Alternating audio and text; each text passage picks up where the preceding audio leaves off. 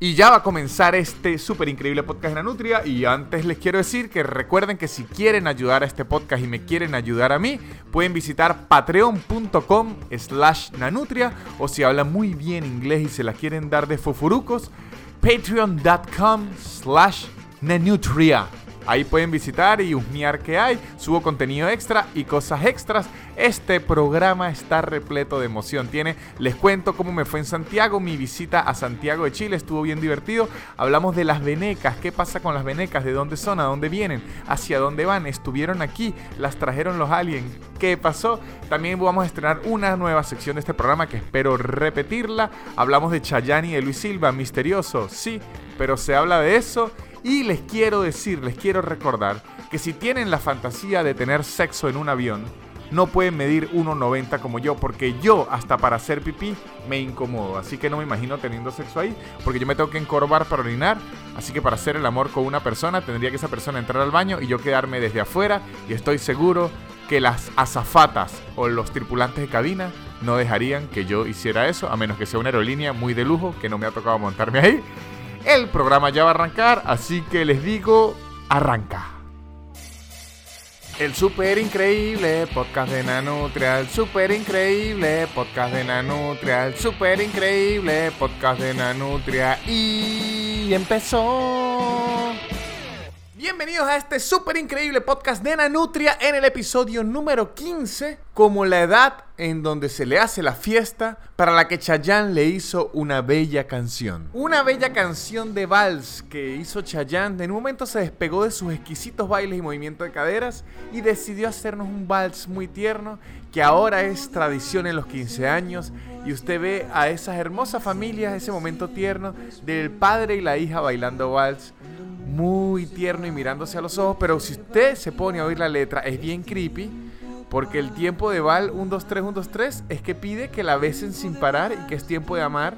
Y cuando el papá y la hija están mirando todo tierno y Chayanne está diciendo eso, yo digo, epa, aquí hay un problema, Chayanne. Esta canción no es para toda la familia. Hay que ser algo más tranquilo, Chayanne. Las muchachas tienen 15 años, lo baila con su papá. La canción tiene que ser distinta. Tiene que ser algo como tiempo de Val, tiempo para estudiar, para no embarazarse y la universidad terminar, para cerrar las piernas y esperar mucho más y graduarse al final. Pero ojo, con todo y eso de la confusión de amar y de todas esas cosas que incluye a los papás y las quinceañeras, que es muy raro de Chayanne, es mucho mejor para animar 15 años que Luis Silva, porque Luis Silva tiene unas canciones de 15 años que son decentes, pero otras que son muy creepy. Luis Silva tiene esa canción que a la quinceañera se enamora del que le lleva la serenata, este tipo la preña, luego la mandan a abortar, la tipa se muere y le echan la culpa al, que la embarazó y termina preso. Es una historia todo que uno termina y que ¿Yo qué estaba viendo? Estaba viendo Caso Cerrado, estaba escuchando una canción de Luis Silva. ¿Qué es esto? De hecho, la historia de la canción es tan oscura y tan creepy que Luis Silva al final se tiene que excusar al final de toda la canción y tiene que explicar que él no es el de la historia. Ojo, que él no se metió en ese problema, que él no mató a ninguna quinceañera, que él no embarazó a nadie, que él no terminó preso. Luis Silva claramente explica que esa letra no es de él. Es más, aquí lo explica. Aquí se los dejo. Aquí es donde Luis Silva dice: Y quiero confesarles que ese pobre muchacho no soy eso es que la disquera cuando yo la canción dijo, bueno, Luis, Luis, esto está muy oscuro, va a tener que explicar que usted no es el de la canción. O sea, al final le pone como un añadido, lo explica, o sea, en algún momento tiene que explicar que usted no es el de la canción porque puede ir hasta preso. Él dijo, no, tranquilo, tranquilo, yo encuentro la forma de ponerlo. Tranquilos ustedes, tranquilos. Pero ya, dejemos de hablar de artistas que dedican sus canciones a la celebración de 15 años de las señoritas y sigamos con el súper increíble podcast de Nanutria y creo que ha llegado el momento de publicidad porque este programa no se mantiene solo, hay miles de patrocinantes dispuestos a invertir millones de dólares para que yo siga hablando a este micrófono, así que llegó el momento de publicidad. ¿Quieres pelear contra comunistas en Estados Unidos que creen saber más de la situación de Venezuela que tú y defienden al gobierno del dictador Maduro, pero no dominas el idioma y temes verte como un estúpido? Tranquilos que con el curso de inglés anticomunista podrás tener los mejores argumentos contra esas personas que viven una idea utópica de sociedad que jamás ha funcionado y poder defenderte y expresar tus pensamientos en un inglés increíblemente fluido. Además, si compras el paquete ya mismo de inglés anticomunista, te daremos un nivel extra en donde aprenderás a insultarlos de las formas más increíbles en su propio idioma cuando ellos decidan argumentar que no sabes nada por ser blanco venezolano y hablar inglés. Para saber inglés y pelear contra comunistas en el exterior, inglés anticomunista. Y sigamos con el súper increíble podcast de Nanutria. Continúa este episodio y les voy a contar que estuve en Santiago de Chile la semana pasada. Fui a Santiago de Chile y a Valparaíso. Tuve dos shows, muy buenos los shows. Y conocí Santiago de Chile un poco porque la vez pasada que fui, fui de... Llegué a las 7 de la noche y me fui a las 7 de la mañana. Así que no vi nada. Yo lo que había visto en esa oportunidad de Santiago de Chile era que de noche era todo oscuro y habían semáforos. Era lo que yo sabía de Santiago. Si me preguntaban, ¿qué tal Santiago de Chile? No, los semáforos muy lindos. Esta vez tuve la oportunidad de recorrer más Santiago Chile, una ciudad muy linda, muy linda, pero tiene algo que yo no sabía que tenía, que se parece a Ciudad de México, que es smog. Smog, demasiado smog. Una cortina de contaminación que embellece el paisaje con un manto marrón que hace que el color del cielo, en lugar de verse un bello azul, se vea al inicio como con unas faldas marrones asquerosas, como si alguien no hubiese limpiado bien. Entonces yo quería ver como la cordillera de los Andes, que me han dicho que es increíble y he visto en las fotos como que es muy hermosa, gigante y a veces nevada, y preguntaba, ay, ¿dónde es que está la cordillera de Saben? Y me decía, bueno, imagínese que detrás de esa nube de smog están las bellas montañas. Yo le digo, ay, la gente, ¿cómo las ve? ¿En qué parte del año? Y dice, no, es en invierno, cuando llueve y justo un día después, porque si no, la contaminación ya lo tapa. Y pero que esta es como la aurora boreal, que usted solo puede ver la montaña una sola vez al año porque el resto ve contaminación. De hecho, yo me tomé una foto, la pueden ver en mi Instagram, arroba nanutria, que detrás de mí se debería ver la cordillera de los Andes y se ve la ciudad una montaña de como de smog, así de humo, de contaminación y luego se ve el cielo. Es como hay que pasar en Photoshop, como este que, disculpen amigos, alguien puede colocar en donde está ese smog una linda montaña nevada.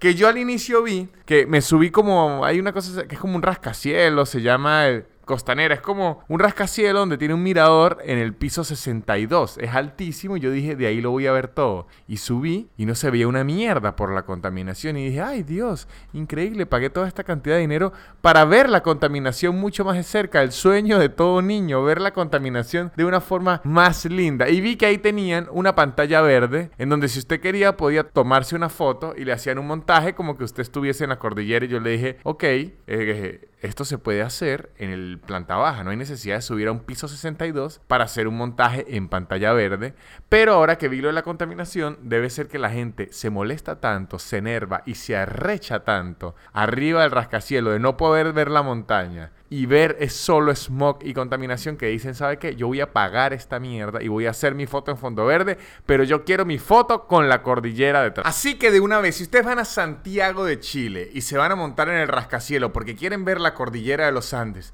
y no están en invierno, ni llovió un día antes, no se monten. Porque lo que van es a pagar para ver una montaña gigante de smog. Ahora, si usted es fanático del smog, disfruta de las nubes gigantes de contaminación que dañan la hermosa vista de una ciudad, el Costanera Sky es el mejor rascacielos para ver la contaminación en su máxima expresión. La gente dice, no, yo viajo por el mundo viendo la contaminación. Estuve en Ciudad de México, estuve en India, estuve en China, bellísima.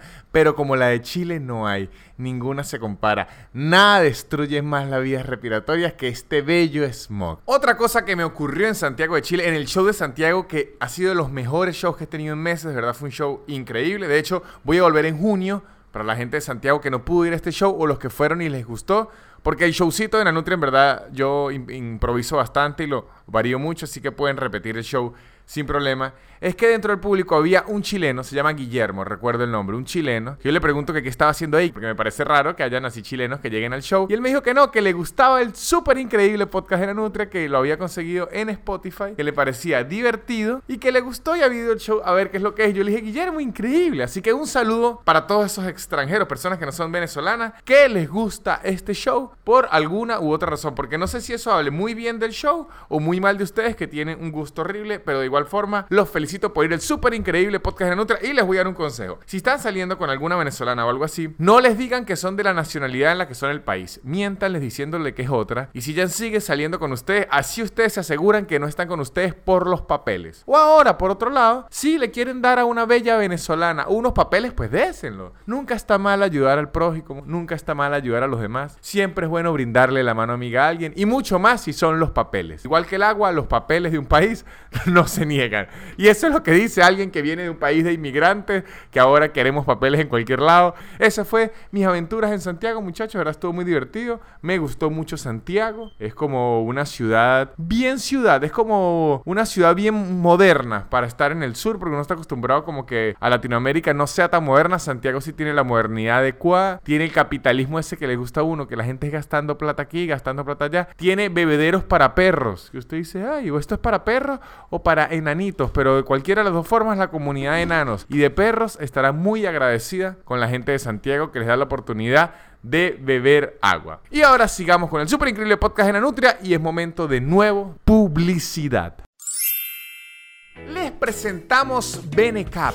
Benecap es la aplicación para que esas bellas venecas no pierdan el tiempo buscando maridos en la calle para robar sin rumbo por ahí perdidas. No, Benecap es una aplicación que funciona desde el celular y con el GPS y les indica los maridos que tienen más cerca con más posibilidades de ser robados.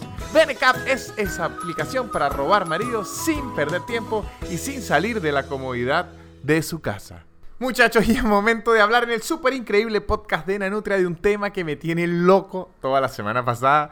De verdad, me tiene loco. Si me siguen en las redes van a ver que estoy hasta fastidioso con eso, pero me da increíblemente risa. De las pocas cosas que me dan tanta risa y son las venecas. Sí, muchachos, son las venecas y es un tema que me da mucha risa. No es por la cuestión de, de, que estén tratando mal a muchas mujeres venezolanas ni nada de eso, sino porque se ha convertido como un asunto internacional, una pelea entre dos países por una robadera de esposos, una cuestión tan marginal que no tiene sentido. O sea, me da demasiada risa que termine casi que en una guerra por unos maridos robados. Y que en toda la pelea quede demasiado claro, quede demasiado claro que en verdad toda la culpa son de un pocote de tipo, o sea, de hombres en el Perú que se está cogiendo un poco de muchachas venezolanas y le quieren echar la culpa a las muchachas. Yo por ahí leí un artículo en donde los tipos ya decían que las mujeres los estaban embrujando, que ellos no tenían la culpa, que ellos no hacían nada, que esas venecas malas como que los estaban seduciendo, que por favor los ayudaran. Y se estaban quejando como que a partir de este fenómeno ahora las mujeres en Perú están muy celosas con ellos, no lo dejan hacer nada, que están creyendo problemas y que, compadre, guárdese ese huevo, amigo. El problema no son ellas, el problema es que usted no se lo sabe guardar. No le venga a echar la culpa a mis pobres muchachas, que ya lo que están es buscando que trabajar y eso. A mis pobres niñas, a las que le dicen... Las venecas. ¿Y de dónde viene todo esta euforia ahorita? ¿De dónde viene todo este ataque contra las venecas? ¿Y dónde viene todo eso? Eso es un término que ya es viejo. Eso es un término que comenzó en Colombia. Es un término, es peyorativo, o sea, se dice para mal. Nunca nadie va a decir, oh, esa muchacha que ganó las Olimpiadas es tremenda veneca. No, es un término que se usaba al inicio para describir a los colombianos que hablaban eh, como venezolanos en la época donde el bolívar era más fuerte que el peso como para hacerse pasar por venezolanos, lo decían como un insulto, que es un veneco. O también era como un colombiano que había vivido mucho en Venezuela y luego se devolvía con el acento, le decían que era un veneco. Luego, cuando termina de explotar la crisis en Venezuela, que la situación se viene abajo, mucha gente migra en un éxodo sin dinero buscando una forma de darle de comer a sus hijos, a su familia, a ellos mismos y obviamente por la situación como ocurre en las guerras y en las migraciones masivas por pobreza, se cae mucho en la prostitución. Entonces, ese término en Colombia se le comenzó a acuñar a las prostitutas que venían de Venezuela buscando cualquier trabajo que consiguieran para mandar algo de dinero o también que eran prostitutas en Venezuela y decidieron solo moverse a ser prostitutas en Colombia. Entonces, como los burdeles se llenaron de mujeres que venían de Venezuela, le comenzaron a acuñar el término a las venecas. Entonces, ahí es que viene el problema porque como era un término acuñado a las prostitutas, cuando se lo decían a otra mujer que no se dedicaba a la prostitución, pues ya era un insulto más grave porque la estaban asociando con la prostitución. Y entonces no le gustaba que le dijeran las venecas. Ahora, después de que el éxodo y la migración se hizo más masivo, que ahora estamos regados por todo el continente y hay muchísimos venezolanos, ya el término veneco y venecas no es solo la prostitución, sino es una forma de referirse al gentilicio de los venezolanos, a nosotros, pero como peyorativo. Como cuando en España le dicen sudaca a un sudamericano, que no, o sea, en la mayoría de oportunidades lo están utilizando para algo malo. O sea, para algo malo no, como para referirse de forma inferior hacia un venezolano o hacia un sudamericano en aquel caso, como le dicen sudaca. Uno se puede autorreferir como sudaca, claro que sí, y que alguien se lo diga como medio de cariño puede existir, pero el término en general es peyorativo. Es como gocho en Venezuela, de la región de donde soy yo, San Cristóbal, eh, nos llaman gochos. Ese término en realidad es peyorativo, porque gocho significa eh, cochino en un lenguaje indígena, porque cuando vino la revolución de 1900, una historia larga, en donde fue una gente de donde vengo yo, con armas a tumbar el gobierno y lo tumbó y fueron dictadores por muchos años, ellos iban a los lugares indígenas a robarse los maridos. Ellos sí eran venecos, esos sí eran venecos. Los gochos originales eran venecos porque ellos literalmente se robaban a los maridos indios para darles armas y obligarlos a pelear. Eso sí es robar maridos, no lo que hacen las venecas. Los gochos sí eran los originales robamaridos de los guajiros eso sí lo podían acusar de robo marido. Entonces, cuando le quitaban a sus maridos para obligarlos a pelear y a sus hijos para llevárselos obligados a la pelea, los decían cerdos, les decían asquerosos y eso era gocho, gocho y así quedó. Luego eso se comenzó a usar en Venezuela como peyorativo, como para decirle a alguien bruto o campesino. Ahora, a mí no me molesta que me digan gocho porque yo me considero que yo no me he robado el marido de nadie, que yo no soy ni bruto ni campesino, o puedo ser ligeramente campesino, pero no me molesta demasiado. Así que el término gocho yo lo asumo con cariño. Ahora, cuando me dice maldito gocho de mierda, entonces yo digo, bueno, creo que se te fue un poco la barba, amigo, y creo que ahora sí es ofensivo. Pero por lo general, usted asume los términos si vienen con cariño con cariño. O sea, si a mí alguien me dice que soy un veneco con cariño no tendría por qué molestarme. Entonces ese término ya llevaba mucho tiempo, mucho tiempo así. De hecho, se viralizó hace como año y medio un video que se veía que era fingido, en donde iba una venezolana caminando y un tipo en una camioneta le empezaba a sadiquear, le gritaba porquerías, ah, que te quiero dar por el culo, que las tetas, que no sé qué, mi veneca. Y la tipa se le voltea y le dice, a mí no me digas veneca, dime venezolana porque yo no soy veneca. Y yo le digo, ok. Es bien que, haga respetar el gentilicio, pero es mejor que le reclame al tipo que no le grite nada en la calle. Es mucho mejor que no le diga ni veneca ni venezolana, pero tampoco le diga por dónde se lo quiere meter ni nada. Así que es mejor que no le esté gritando nada. Ni con venezolanas ni con venecas no le estén gritando cosas a las mujeres en la calle. Ok, ese término ya existía, ya estaba ahí, ya había una pelea, pero ¿por qué explotó ahorita? Porque hay un boom. Es porque salió una canción de las venecas hacia las venecas y la canción dice esto. Tanto trabajas y para nada, porque en la casa no dejas nada. Fin de semana tú te emborrachas con las venecas de la ciudad. Dicen quererte, pero es mentira. Quieren tu plata y nada más. Cholo mañoso que ya ni puedes, que como el gallo terminas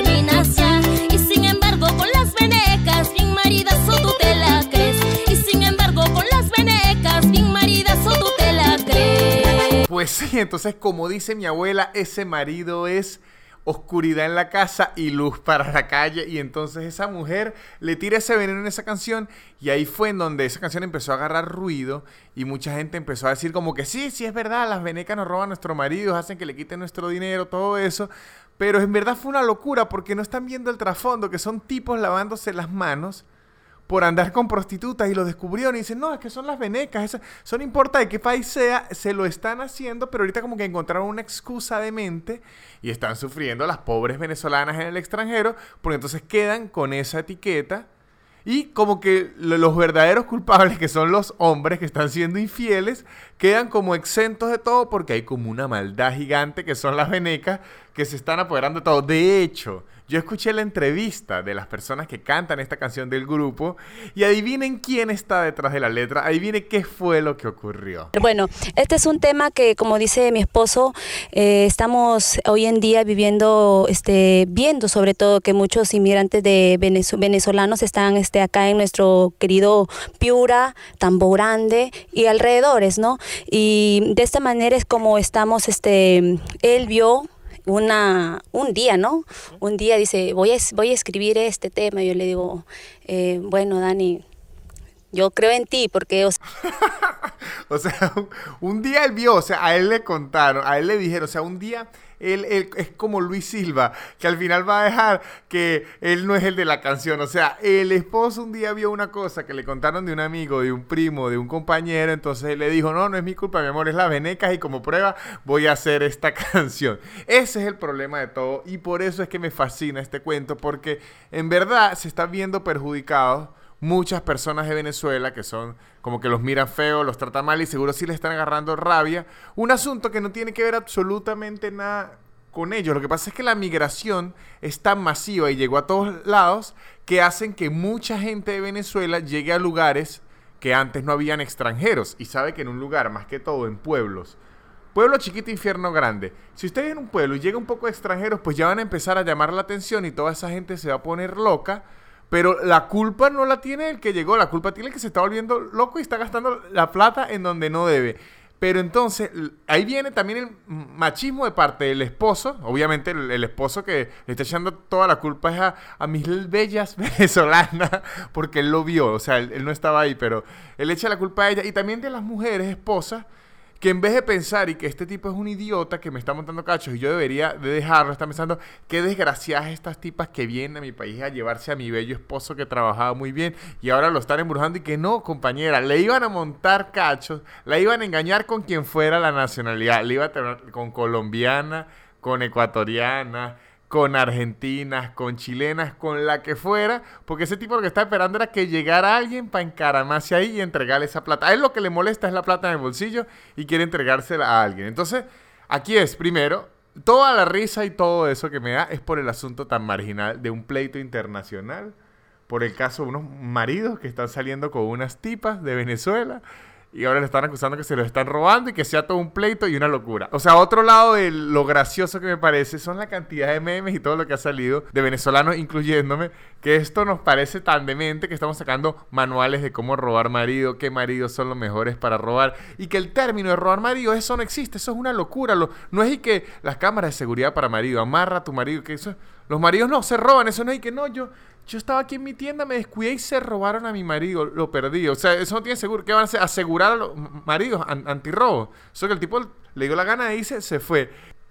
O sea, yo ya quiero que esta marginalidad llegue que sea a la ONU, a la OEA, los secretarios y, los diplomáticos hablando que qué va a pasar con la robamaridos, cuál es el tratado antirrobamaridos de Lima, cuál es el en el Ginebra, en el tratado de Ginebra se queda claro que en tiempos fuera de guerra y en guerra no se roban los maridos. Esto va a terminar en pura locura de robarse maridos que no tiene sentido, que al final son maridos que la cagaron y ahora le están echando la culpa a lo que sea, a lo que sea y en este caso sufren las pobres las tiernas, las necesitadas, las que sufren son las venecas.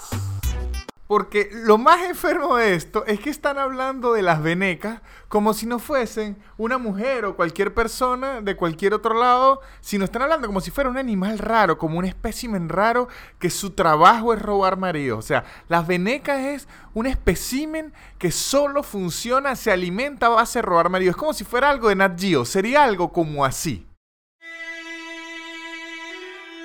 Las venecas el documental.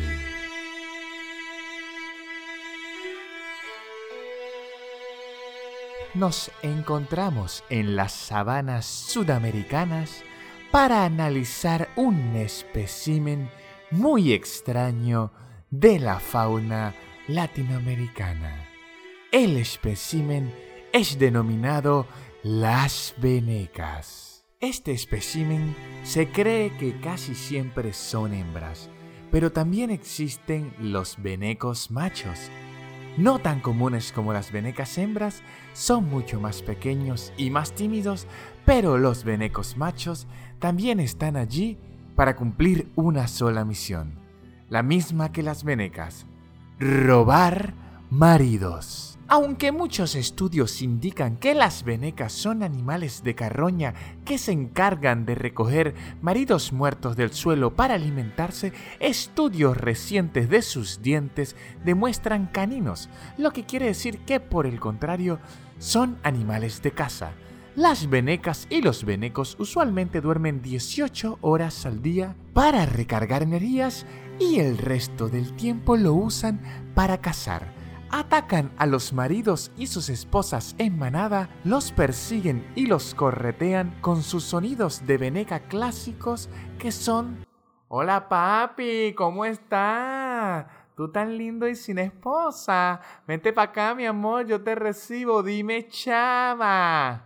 Espantan a la manada y dejan así de últimos a los maridos rezagados mucho más débiles.